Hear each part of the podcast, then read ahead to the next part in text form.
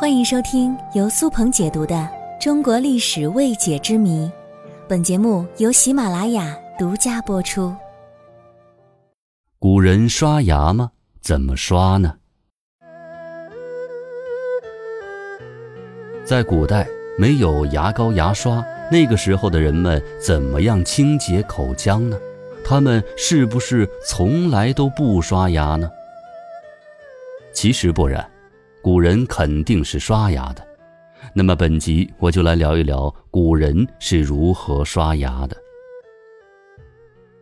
中国人自古就重视牙齿的整洁与美观，在没有牙刷的时候，聪明的中国人学会了用手指、小布条、小树枝来刷牙，那个时候叫做开齿，开就是开油的那个开，齿是牙齿的齿。顾名思义，开齿指的就是用手指在摩擦、抚摸牙齿。手指开齿有着相当久的历史。古代敦煌壁画当中有一幅图，画着一个人左手拿一个长颈的漱口瓶，而右手食指在开前门牙，非常形象地描绘了手指开齿法。而布条开齿其实就是手指开齿的进化版，就是用小布条缠绕在手指上来擦洗牙齿。这个小布条有个专门的名字，叫做开齿巾。而用小树枝、嫩枝条来开齿，是从印度佛教传入之后才开始流行的。陈角齿木一词，指的就是用植物枝条来开齿。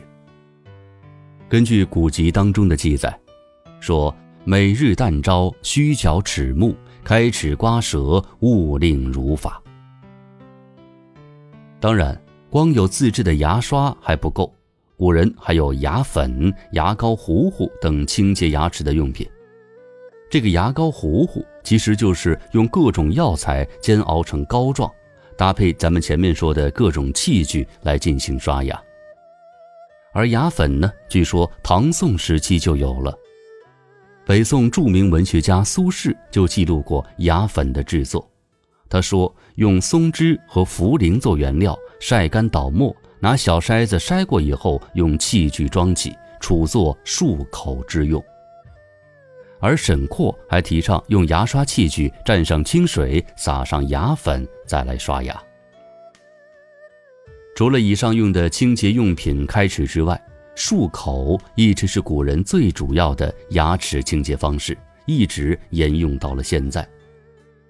漱口的“漱”字是洗涤的意思，在古书当中早有记载，例如《礼记内则》则说：“鸡出鸣，咸换洗。”这说明古代人已经养成了早晨就要进行漱口的习惯。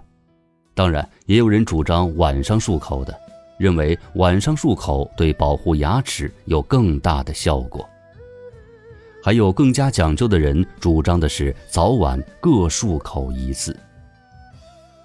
而古人用的漱口水也是五花八门，最常用的是盐水。